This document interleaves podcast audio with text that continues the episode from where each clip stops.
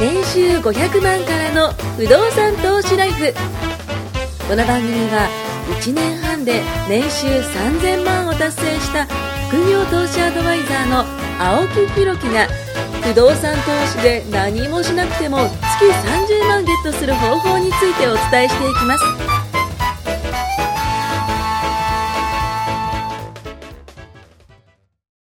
お願いします。お願いします。えっ、と、183になるんですかね。はいはい。ということでね、えー、取っていきたいと思います。えー、今回のね、議題に、議題というか、あの、テーマに関してはですね、銀行の支店長さんから聞いた〇〇な話というねちょっと含みがある話ですけど、これをね、伝えていきたいというふうに思います。えーその前にちょっと告知を、えーコンテンツが出来上がりました。題して知識ゼロでも30日間で不動産投資家になれるというね、毎日ステップ配信をする動画コンテンツ、公式 LINE よりね、ご登録後に、えー受け取ってほしいと思います。また毎週金曜日の20時からズームセミナーも開催していますので、えーそちらも、もしね、えー興味があったら参加してな、欲しいなというふうに思います。ということで、まあ、今回伝えるのが銀行の支店長さんから聞いた話なんですけども、えーこれ実はですね、ある新金の支店長さんから聞いた、ホットなニュースなんですよ。ホット？なニュースって言っても、そんなホット、うん、どうかな？あの、僕にとっては2週間前、あ、違う違う、1週間半前にあったあじゃあ最近の話ですね本当本当に最近の話なんですよね。で、えーまあ、運がよくですね、支店長さんを実はちょっと紹介されたんですよ。はいはい。まあ、もともと新金さんの、えーお付き合いある方がいました。はい。障害の方ですよね。あ、そうそうそうそうです、で、その方が、えーいた時に僕がその講座を作ってたんですよ。はいはい。で、えー3年ぐ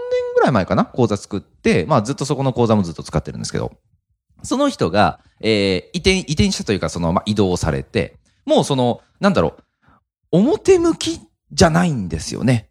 えーどっちかっていうとその裏方に回ったような感じなんですよ。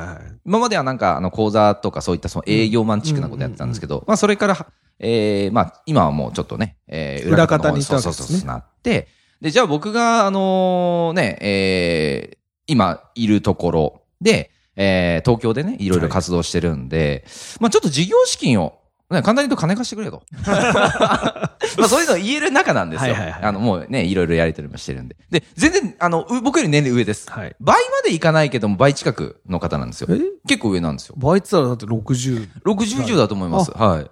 そう。なんかあのー、もともとはね、保険かなんかの、あ、違います、違います。そのえっと支店長さんは、そうそうそうそう。もともとの方は。。最高用ですすね、多分。新金だから。あ、そうそうそうそう。新金だと50代で一回辞めるっていうかそうですよね。そういうの多いから。そうなんですよ。で、その方が、じゃあ、青木さんにあの、えっ、と、今どこどこにいるから、じゃあ青木さんその近くの、その、えーエリア、うんいわゆる新金さんって、そのそうそうそう証券がものすごく厳密ですよね。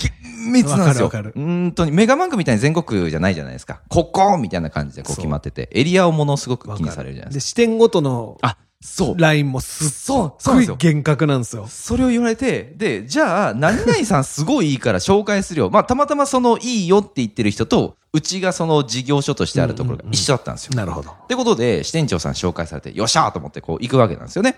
で、えー、まあ、事業融資の相談ということでいろいろしてました。で、かなり細かくね、こう指示を出してくれて、まあ、支店長さんならではのこう経験と知識ですよね。あの、また心遣いがそこであったんですけど、僕が事業資金として借りるためのハードルっていうのが、えー本店の場所、それから支店はない方がいいってまず言われたんですよね。あの、うん本店はじゃあどこどこに置いてくれってまず言われました。もう一個が、えっ、と、支店うち実はあるんですよ。うんと支店登記してるんですけど、その支店が本当はない方がいいんだよねって言われたんですよ。要は本店一個だけシンプル、もうシンプルイズベストなんだと。うんうんうん視点があることによって、一個そこで、あの、調査にかからなきゃいけないわけだから、まためん、まあ、めんどくさいって言い方してないですけど、その、ちょっとその、煩わしくなると。審査基準も煩わしくなるから、本当は、本店は、本店だけ、視点はない方がいいんだよねっていうふうに言われた。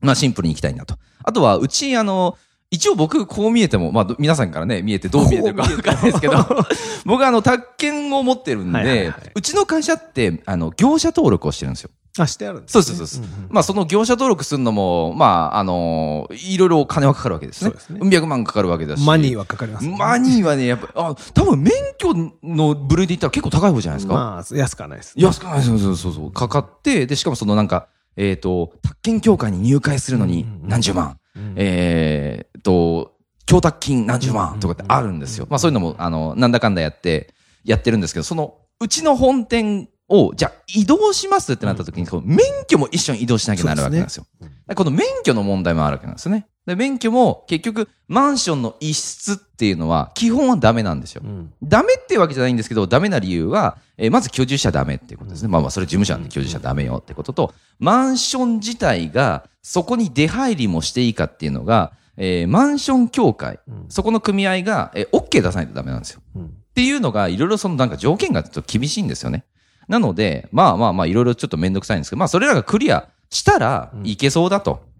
いうことだったんで、まあそれらちょっとクリアできそうだなというふうに思ったんですよね。で、その時に聞いた話なんですよ。で、その時に聞いた話がすごいね、あの、濃かったんで、まあちょっとね、これからちょっとシェアするんですけど、年収億以上稼いでいる、うんえー、まあ事業者さん。まああの、個人事業主でもいいですし、法人のね、社長さんでもいいんですけども、日本でもアメリカでも柱が3つあるんだよねって言われたんですよ。どういうことかというと、たった一つの事業だけで維持し続けるのってやっぱり厳しいんですって。うん銀行さんだからいろんなところに融資するじゃないですか。いろんな業種の方とお話しするじゃないですか。で、結局やっぱし長く続いていたりだとか、あの、売り上げがたくさんあるところっていうのは、一個の事業、本当に丸々一個の事業だけでやってるのって本当厳しいらしいんですね。うん難しいらしいんですよ。で、やっぱ3つはね、柱あるんだよねって言ってて、まあ、丸々ショックっていうのはね、10年に一度は大体あるでしょと。で、事業にはね、あの、流行り廃れもやっぱあるわけだし、じゃあうちタピオカさんやってますって言ったら、さすがに今タピオカさんちょっとね、うん一時期よりかダメじゃないですか。うん。じゃあ次バナナシェイクをやりますみたいなね。あの、ずっとそういう形になっちゃうと思うんですけど、まあ、丸々ショックとかね、そういったその事業には流行り廃れもありますし、ましてや銀行に関してはね、企業にお金を貸す側だから様々な事業内容を把握してなきゃいけないんで、やっぱりね、あのー銀行からしたら、あの、実業っていう、いわゆる実態がないとダメだっていうふうに言われたんですよ。うん僕なんかどっちかっていうと、えー、実業をやってるのは、実はつい最近なんですよね。なんでかっていうと、あの、まあ、免許を持ってるっていうのはそう実業になるかもしれないですけど、うん。あの、古着屋さんをやった。うんリアル店舗でやってますっていうのがこう実業になるわけですけど、オンラインネット、オンラインネット同じかオンラインネッ オンラインでやってるのって結局実技、あの、ないじゃないですか、実態が。はいはいだそういうところもやっぱないとダメだよねとか、まあバーチャルオフィスとかシェアオフィスとかっていうのは NG。すぐに逃げられるから。だから結局このトスさんのところでね、今僕がその収録させてもらってますけど、こういうものがあると全然違うんですよ。自分の持ち物だよ、うんね、自分のその、まあ、会社でもいいし、個人でもいいんですけど、持ち物だよってところに、ちゃんと、えー事業の実態があるよっていうのがこう一番ベストなんですけど、まあ、さっき言った通り、そのバーチャルオフィスとかシェアオフィスっていうのは、結局契約してすぐ解除することができるんで、まあ、あの、すぐ逃げられちゃうよねっていう。だそういう部分って、やっぱ、ないとダメだよねっていうの、うんまあ、いろいろちょっと話をして。で、実はね、僕、ポッドキャストで初めて言うんですけど、僕個人でうん、実はね、あの、新築の戸建て買ってるんですよ。うんうんで、そこで実、あの、事業所として僕は実は登録してるんで、だから実態があるし、自分のもんだから強いんですよね。うんまあまあ話戻すと、あの、話し、柱は最低3つないとダメだと。うんいうことで、今後の日本では、じ、あの、事業が安定しないとね、うんダメだから、融資の問題とかもぜ、あの、結構、あの、一個だけじゃなくて、青木さんも一個だけじゃなくて、いくつか持っといた方がいいよっていうのを、まあ、プロから聞いたと。まあ、サラリーマンの方は会社員、不動産投資、何か一つの事業みたいな感じで、こう3つある。まあ、これらがあると安心できるんじゃないかなと思うし、まあ、金融のね、プロから聞いた話を今回シェアしたんですけど、あとちょっと一個余談なのが、現金で高い買い物をするのは、これ、信用がなくなるそうなんですよ。今はです。要は、最悪マネーロンダリング疑われるらしくてうん、じゃあ500万の車を現金貸すぜって言ったら、その出所どこなんですかっていう疑いがあるんですって。現金っていうのは、はい。えーっと、口座にあるお金で買うのはいいの？あ、それ、は、あの、今まで預金ってこと？炭素金そうです。今までその口座にある預金っていうのは結局10年、20年ってその働いてきて積み重なってきたこの実績があればいいんですけど、いきなりポンって出てきたそのお金とか、個人口座に何もないのに、なんで500万のお金をポンと現金で買えるんですかって、これはあのかなり今信用を疑われてるので、うん逆に今はカードと、ね、クレジットカードで買うだとか、あの、ローンを組んで、僕の好きなやつ。あ、そうそうそう。本当そうですよ。まあ、ポイントも貯まるし、結局、そういったところって、お金の出所が明確化されてるじゃないですか。うんで、また銀行の審査が通ってる。まあ例えばじゃあ、えっ、と、不動産買いますって言ったら、は銀行の審査が通ってる上でのゆお金の融資なんで、まあそういったところでは信用が、あの、備わるので、現金での高い買い物は、あの、気をつけた方がいいという話だったんで、まあちょっとね、これをシェアしましたということなんですけども、現金で高い買い物をしたっていうことが、逆に信用を損ねる？結局、そのお金ってどこで買ったんですかって言って、いや、実はあの、昔からこうこうこうだよっていうのも、一回質問することになるわけじゃないですか。ってことは、そもそも疑って質問してるわけなんですよね。だから、そういうのがあること自体が、もう疑いの目で入ってきちゃうらしいんですよ。現金で買ったんじゃなくて、これは融資で借りま、あ、えっ、と、例えばじゃあ不動産だったら融資わかりやすいですね。えっ、と、車だったら、その、例えばじゃあなんか、カカーローンみたいな感じ、結局そこって審査が入るから、むしろそっちの方がいいんだよねっていうふうに言われて、あ、なるほどなと。ただ、カードローンとか、ショッピングローンは、これはダメです。そうですよ。結局、使途不明金になるわけなんで。カードローン、キはいャッシング、はいもうここら辺はね、本当嫌われますよ。もう本当に銀行からしたら、うわみたいな感じですよね。本当。ヘドが出るぐらい目ん玉目ん玉飛び出ると思うんであれ本当嫌われるんですよ。はいうんなので CIC ってね、あの、その個人情報、皆さんもね、これありますんで、あの、結局クレジットカード何枚持ってるとか、えー、携帯電話、スマホだったらカップ販売で借りて、あの、買ってるんだったら、結局それも借金じゃないですか。なのでそういうのも全部その、個人情報で乗っかる CIC っていうのがあるんですけど、僕それ、あの、取って、見て、あの、研究して、えっ、と、これはちょっと見え方悪いなと思うものは、もう一括返済しとくとか、カードも、あの、解約するとかっていうのを結構徹底したんですよ。あれね、カードの枚数分出るんですよ。そうなんですよ。分厚いね。あの、僕一回書類でもらったんですけど、はい来たんですよ。僕も自分で取ってびっくりしたことがあるんですが、昔 A4 の僕、紙めっちゃくカードコレクターだったんで、30何枚くれか持ってたことがあって。それはね、トランプできますね。ビビりますよ。いや全部履歴ないんですよ。あでも、キャッシング枠だけ外せばいいって当時覚えてた。はいはいはいはいはいそもそも、クレカを何十枚も持つことが疑われるんですー。よ。まあ、そもそもなんかやろうとしてんだろうっていうなんでっていう。ね、確かに。基本疑ってかかりますから。そうそうそう。これ全部そうですよね。うんだ。からそこで僕整理したんですよね。ああ。で、今はあれですか？こう全部。もうカードは本当に数枚ですね。ああ。まあメインは楽天かまあそうですよね。もう楽天様々ですよ。ね、ちょっと前にはその、あの、トシさんにも話しましたけども、ふるさと納税で失敗したんじゃないかっていうね、話をしてて。まあ、もしかしたら大丈夫だと思うんですよねうん。でもそうそうそう本。当、ね、知ってるか知らないか。そうなんですよだ綺麗に見せた方がいいし、そうですねお金だって別にね、そんな現金で買ってマイナスになるって分かってんだったら、はいそうしなきゃいいだけだから。そうそうそ現金は現金の使い方があう。る。いや、そうなんですよね。大丈夫です。そうそうそう。ご安心ください。なんかその支店長さんも言ってたのが、えっと、コロナ融資っていうのが、まあ、まあ、うん今はもうなくなっちゃったんですけど、うんコロナ融資っていうのがあって、それは無担保でうん、えっと、確か1億ぐらいまで借りれるのがあったんですよう。んで、無担保なんで、結局その、自分で差し出すものないじゃないですか。まあその会社の事業実態が良ければ、まあそんだけ貸してくれるんですけど、じゃあ俺ちょっと起業して1億借りようとか、それは無理なんですよね。そういった、その信用は無理、無理なんですけど、まああの、えっ、と、お付き合いある会社の社長さんが、えー、8000万借りたんですって。で、それは不動産事業かなんかその人もやってるらしいんですけど、8000万一応使わないけど置いといたと。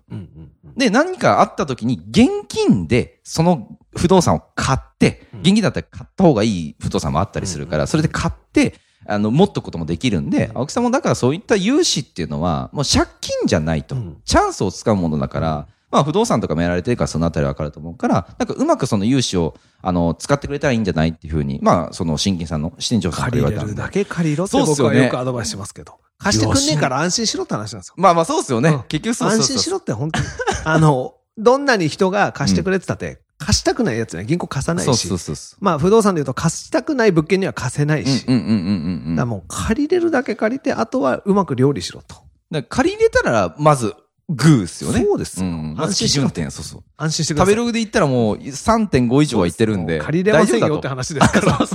安心してください。なんか借金が怖いって言うけど、そもそも借金もできないかもしれないっていう話ですからね。まあいい借金悪い借金うんね、よく話してますけど、あの、我慢できなくて分割で買う借り方じゃないから。ああ。そういう問題じゃないから。それはね、なんか、昔は僕いいなと思ってたんですけど、今絶対ね、あの、禁止しますけど、例えばじゃあ欲しいもの、まあ時計だったら分かりやすいですね。欲しい時計があると。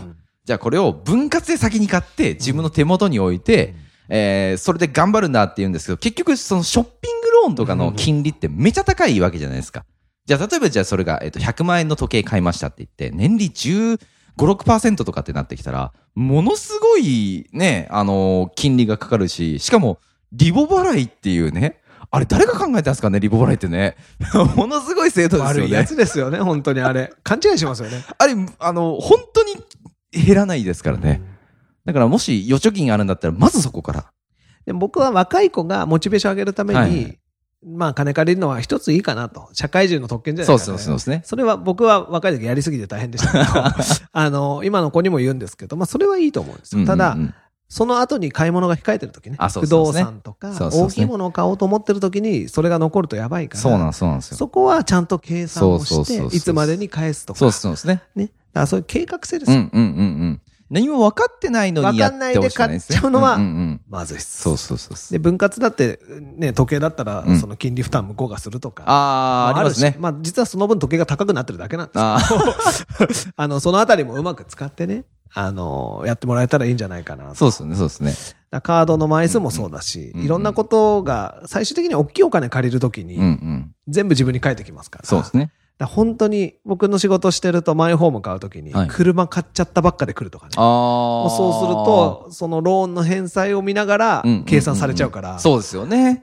わずか5年とかのローンのためにうんうんうんうん35年のローンを引き損ねるっていう。それってもったいないんですよ。逆逆。それはもったいない。家買ってから、家のローン実行されてから会員者いと。そうですね。そう。その方が絶対いいからと。ね。いうまあ、話はよくします。必要な地域もありますからね。車とかだったら特に。家を買う時が近かったら買い替えをちょっと待つとか。やっうんうんうんうん。ぱそのぐらいの工夫はそうですしとくね。と損しないかな。そう。だちょっとでもその、なんだろうな、融融資に興味があるって難しいんですけど、自分のその使うものうん。お金っていうものが、どういうふうにしたら、うまく組組めるんだろうっていう。で、今、トシさんが言ってくれたように、家先、車後なのか、車先、家後なのか全然違うじゃないですか。知ってるか知らないかだけそうそうなんです、そうなんですね。それの前に、じゃあクレジットカード、カードローンとかやっちゃうと、そもそも二つともダメになるかもしれないですよね、その後の。なここら辺はしっかりとね基本的なことなので、そうそうそうちょっと詳しい人に相談してから。やれば別に全然うん。問題ないので。難しくないですよね。自分の属性を傷つけない方がいいよ。そうそうそう。せっかくの。フルに使いなさい。本当そうですよね。CIC なんか1000円ぐらいで取れるんで、うんまあ、あの、試しに取ってみたらどうかなって僕は思いますけどね。CIC ってこう調べれば出てくるんでね。そうそうそうそう。あびっくりしますからね。あ、自分でこんなに借金してたんだとか、知らないカードあったんだありあ移動情報ね、みたいな。そうそうそうそうそう仕事柄そういうのもよく見るんで、うんうんうんそういうのはやっぱり、うん知っとくか、そうですね。知らないか。そうですね。うんでも融資は味方につけた方がいいんじゃないかな。時間とお金は味方につけいや、そうっすそうっすね。借金も上手に使う。うん。ね。もう本当それだけい。い、いい借金をしましょうですね。はい。ということの話ですよね。はい次回もぜひお楽しみに。はい。今回も年収500万からの不動産投資ライフをお聞きいただきましてありがとうございました。番組紹介文にある LINE アットにご登録いただくと無料面談全国どこにいても学べる有料セミナー動画のプレゼント。そしてこのポッドキャストの収録に先着で無料でご参加できます。ぜひ LINE アットにご登録ください。